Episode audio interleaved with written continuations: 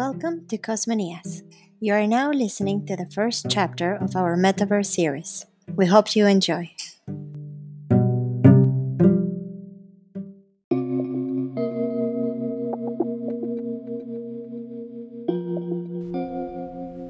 What happens when video games meet Web 2.0? When virtual worlds meet geospatial maps of the planet?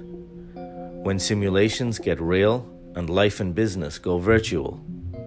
When you use a virtual Earth to navigate the physical Earth, and your avatar becomes your online agent?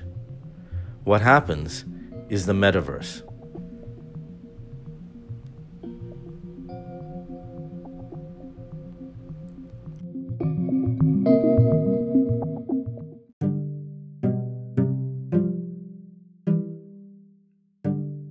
The term metaverse includes and builds upon Neal Stephenson's coinage in the cyberpunk science fiction novel Snow Crash, which envisioned a future broadly reshaped by virtual and 3D technologies. The metaverse is a complex concept. In recent years, the term has grown beyond Stephenson's 1992 vision of an immersive 3D virtual world to include aspects of the physical world objects, actors, interfaces, and networks that construct and interact with virtual environments. The metaverse is the convergence of 1.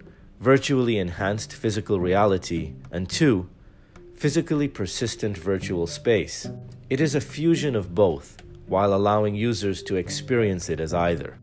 There is no single unified entity called the metaverse. Rather, there are multiple mutually reinforcing ways in which virtualization and 3D web tools and objects are being embedded everywhere in our environment and becoming persistent features of our lives. These technologies will emerge contingent upon potential benefits, investments, and customer interest, and will be subject to drawbacks and unintended consequences. In time, many of the internet activities we now associate with the 2D web will migrate to the 3D spaces of the metaverse. This does not mean all or even most of our web pages will become 3D, or even that we'll typically read web content in 3D spaces. It means that as new tools develop, we'll be able to intelligently mesh 2D and 3D to gain the unique advantages of each in the appropriate context. Although the web technically refers to a particular set of protocols and online applications,